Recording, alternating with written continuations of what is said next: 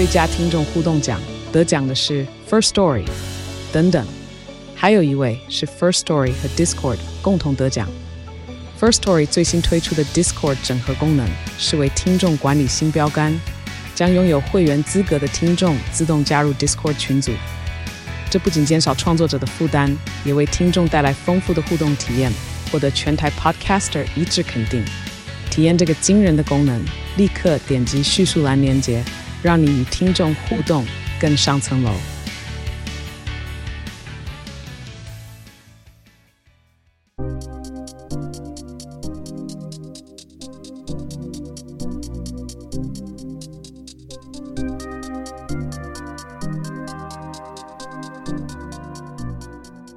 欢迎大家来到这集的主持人有话说。那这集的 Podcast，我想要来呃稍微讨论一下 Patrick Beverly 被交易到湖人的这个交易案。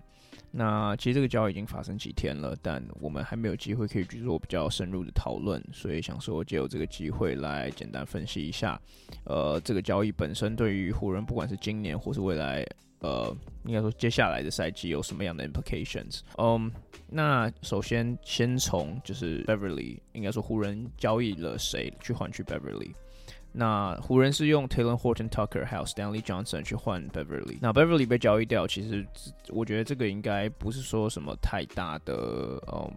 太大的 surprise，因为呃，爵士现在很明显是在一个重建的阶段。那 Beverly 以他的年纪来说，其实跟他们的 timeline 是完全不吻合的。所以能够透过，如就是如果我们先从爵士方面来开始看的话，能够透过 Beverly 这样子的球员换到 Talen Horton Tucker，虽然有点贵，但是能够换到一个有潜力的锋线。其实我觉得，如果在时间上场比较多的情况下，如果 Tucker 可以 THT，如果可以达到。更好的表现或更好的身价的话，其实我觉得对于对于爵士来说，这个算是一个低风险高报酬的一一次一次投资。所以不管从什么角度看，我觉得爵士都是比较稳一点的。那如果我们转回到湖人的话，我觉得会是比较有趣的，就是湖人湖人的这个面向会比爵士来有趣许多。那一来，当然，我觉得最明显、最明显的就是 Patrick Beverly 跟 Russell Westbrook 这两个人的化学效应。那那其实早在二零一三年季后赛的第一轮，这个 Russell Westbrook 跟 Beverly 的梁子就是结下了。在一次就是呃无关紧要的这个有点有有点算是乐色时间，就比赛结果已经已经定的情况下情况下，Westbrook 去叫一次暂停的时候，Beverly 直接去冲向 Westbrook 他的膝盖，导致他的 meniscus 受伤。那你就接接下来几几个赛季，Westbrook 都因为这个膝伤受到困扰。那你要知道，其实 Westbrook 在那一刻前，他不管是在高中、在大学、在 NBA，他从来没有 miss 过任何一场比赛。那我觉得很有趣的是，这个当然，Beverly 他当下就是不断的去 deny 说他是故意的，他说他他不管什么时候他都是这么的 aggressive。那我我那时候印象很深刻是 Beverly，应该说 Westbrook 受伤回来之后的第一场比赛打到 Beverly 的时候，Beverly 在。某一节节目的时候，也是同样做出一模一样的动作，那两个人差一点在场上就起了冲突。那所以我觉得很明显的就是这这两个人其实呃关系不是说非常好啦，尤其是你你看到 Westbrook Westbrook 跟 Beverly 两个人，不管在换了多少支球队之后，每次对上基本上都会有一些火药味存在。那其实就就我自己的猜测，我其实觉得这两个人是不可能不可能可以在两一支球队上面共存的。那这也是为为什么我觉得湖人。呃，为什么在这个时间时间点做出这样交易是非常有趣的？嗯，我觉得这个交易其实只是湖人蓝图的一个部分而已。你要看的是，就是我觉得这个这个交易，你要连同上一就是前几周 LeBron James 跟湖人签的这个两年合约一起看，因为 OK，你去设想为什么湖人需要去签 LeBron 这个两年合约？因为其实老实说，湖人在 LeBron 当然当然，我觉得很明显，你可以说哇，LeBron 就算球队战绩不好的情况下，LeBron 还是一个吸票机，就是你你不可能不去续约 LeBron，我觉得没有错，我觉得这这个这个这个问题，呃，就是这个这个回答其实本本质上。没有问，没有什么问题。但是你要想的是，为什么他们要现在去续约 LeBron？为什么不在未来只就是可能 LeBron 合约真正到期的时候去续约 LeBron？因为其实同同样的说法，就是湖人湖人为什么要在这么早的情况下就锁死自己自己在这个自由市场上的操作空间？因为 LeBron 签的不是一年的小约，他签的是就是平均下来一年大概是五千两百万的合约。呃，我自己的猜测是 LeBron 他之所以会这么早就被嗯之之所以这么早就被 lock down 的情的的这个原因，是因为他湖人高层跟 LeBron 可能都认认定说 Westbrook 在这个球季应该说从今天开始到交易截止日这中间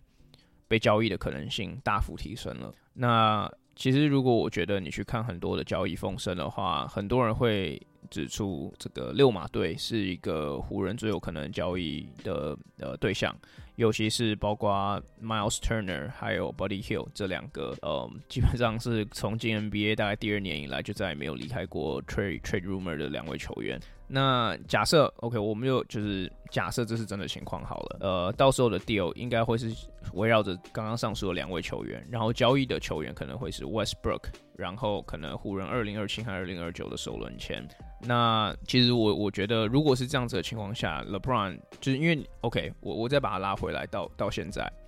LeBron James 签两年的合约，跟 Patrick Beverly 被交易到湖人，这两个事情其实本身都是就是 win now moves，就是除非你是一个想要目现在就往就是冲击冠军的球队，不然你其实并没有什么理由去签两个年纪稍长的球员，就算你的阵容阵容中就有 Anthony Davis。就是如果去看湖人剩下除了 LeBron 跟 Anthony Davis 以外的阵容的话，其实想想是相当残破不堪的。尤其是你看最近有很多新闻说，这个 Austin Reeves 可能会是在新赛季打到湖人先发二号的位置。当然，我不是说 Reeves 是一个不好的球员，但是很少会有冠军球队就是。尤其是一个 undrafted 的球员，让他去打这个先发二号的位置，就是你你怎么看湖人在这个阵容上面其实是有很多不完整性的。但是假设他们真的可以交易来 Miles Turner，一来可以把 AD 移到四号的位置，就是他虽然是虽然我觉得 AD 五号是比较强，但是 AD 长久下来都是比较喜欢打四号的，或者是至少。你知道，你就算 AD 先发五号 s u b o n 呃，这个 Miles Turner 可以从替补上来打五号的话，就我觉得，我觉得就是你至少在操作空间上面是比较有灵活性的。那再来，你看 Body Hill，Body Hill 其实是就是 NBA 史上其实算是算是非常 prolific，算是一个三分投射非常优质的射手。就你在看到很多三分的记录上面，其实都会有他的存在，不管不管是最快，像是什么最快达到五百克三分啊等等这些这些之类的记录，Body Hill 都是榜上有名。呃，只是长期下来，他都在一些可能比较不常被媒体看到的一些球队做出就是做出这样的贡献。但是 Body Hill 绝对是一个优质射手。那湖人去年一整年下来，其实除了防守之外，最欠缺的就是三分的投射能力。那你把这个 factor in 之后，你再这样，其实 Miles Turner 以长，尤其是以长人来讲，他还是一个非常优质的外线射手。所以这两个位置，这两个球员可以直接的把湖人，像我刚刚讲上述两个最上季两个最大的问题，防守跟三分投射，直接把它弥补起来。那当然，二零二七跟二零二九的这两个首轮签，我觉得送出去绝对是。因为他其实是湖人就是硕果仅存的两个首轮签，尤其是如果是 unprotected 的话，湖人等于是未来型都豪赌上去了。但是我觉得，如果你要把 LeBron James 续约两年，然后你要你要交易来 Beverly 的话，我觉得其实我觉得这个看起来是最 logical 湖人的 move 啦，就是湖人并没有在往长久之计想。那湖人这支球队一直以来也不是一个会往长久之计想的球队，尤其是你那时候想 Kobe 在生涯晚年的时候就在 Achilles torn。之后，我记得是在之后。如果如果我错的话，就是再再请大家纠正我。当然，就是湖科比在晚年之后，湖人一样也是给了科比一样的两年约的续约。那基本上是直接把湖人未来性都 locked up，因为那时候的那个 salary cap 基本上就被湖人的呃就被科比还有其他球员的 salary 锁死了。但我觉得这一方面就是好处是说，球员可能就比较能看到说，湖人高层其实是愿意去 reward 球员的。就是如果球员到了一个比较呃，年长的年纪的话，就是或是到生涯晚期的时候，湖人是愿意 take care of 他们的球员的。但坏处来讲的话，就是他们，呃，这可能也是湖人一直以来的行事风风格啊，就是他们永远都是着在着着眼于现在的。那我觉得这个是好是坏，当然很大一部分会跟未来几年湖人的球技怎么 play out 有关。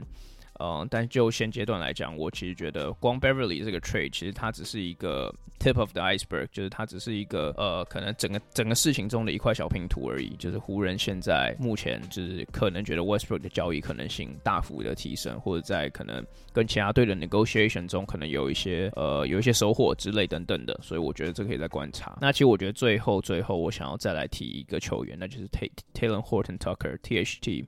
那其实我这个球员，其实我们在 podcast 上比较少少提到，因为我觉得，尤其是我跟凯，我们两个都是认为说这这个球员是非常的过誉，也也不是说就是我懂，我我就 OK，我我我 speak more，speak for myself，我我就是讲自己的。嗯，T H C 我觉得他绝对是个有潜力的球员啦，就是他的，当然你看他的身体素质，他的 length，他的长度，然后他的身材优势，在尤其是在二，如果他二号位的话，其实算是条件是非常好的。但是我一直不太懂的是，他的 finishing 能力不强，他的投射能力不强，他的三分就是他的防守，也就是。时好时坏，我最最最好的情况，我觉得就是时好时坏。就是以一个 prospect 来讲，我我并不觉得 Talen Horton Tucker 当时在二零一二零二一年的八月，其实差不多是一年前的时间，是值得这个两年的续约的。因为对我而言，当然我我我觉得这个是，就他湖人对他的续约，并不是呃对他的 stamp of approval，就是真的觉得他是一个潜力多高的球员。而是他们已经把队上所有的潜力股，不管是 Kuzma，不管是 Lonzo Ball，不管是 Brandon Ingram 这些球员，都已经把他交易掉了。所以他们必须必须在稍微对未来着眼的情况下，就是续约一个球队上面算是年轻的球员。但我其实觉得这并不是一个好的现象，因为如果你去看湖人未来，呃，就是应该说过去几年为了 Superstar 所交易的这些这些年轻年轻的 Prospect 的话，他们基本上全部都交易错了。因为当时我印象很深刻，那假设我拿 Anthony Davis 的 trade 来比比喻的好了，呃，他们当时是想要留 Kuzma，因为他们觉得 Kuzma 的呃实用性可能比 Brandon Ingram 高。呃，你知道，我我我我不想，因为库兹马其实过去在湖人，其实他被球迷泡的很惨。但是如果你现在回头看的话，Brandon Ingram 绝对是一个比库兹马更好的球员，他的三分稳定度比较高。当然，你可以 argue 说，他如果把球拿开了他的手中，嗯，他的这个效效能会不会像现在一样那么好？当然我，我觉得这个是可以去 debate 的。但是，我觉得你就单从一个从三分射程的角度来看的话，我其实觉得 Ingram 会是比 Kuzma 还要再更好的球员。那这这这也是其中一个，我觉得很多例子当中其中一个就是湖人在赌年轻球员这件事情赌错了情的的的这个的这个例子。那过去几年，就是应该是在后来的几年，也有很多球队。去跟湖人要求交易 THT，THT 当当当时还比较年轻一点，就是确实看起来是一个潜力股。那那时候湖人打死都不愿意交易 THT，而是把 Kuzma 给交易掉了。那你知道，我觉得这又是另外一个例子，说湖人在于这个年轻球员的栽培，还有年轻球员的这个 scouting 上面，我觉得是有时候有时候啦，我也不要说一直以来都是这样。听听起来我们好像一定到时候又会有球迷说我们是湖人的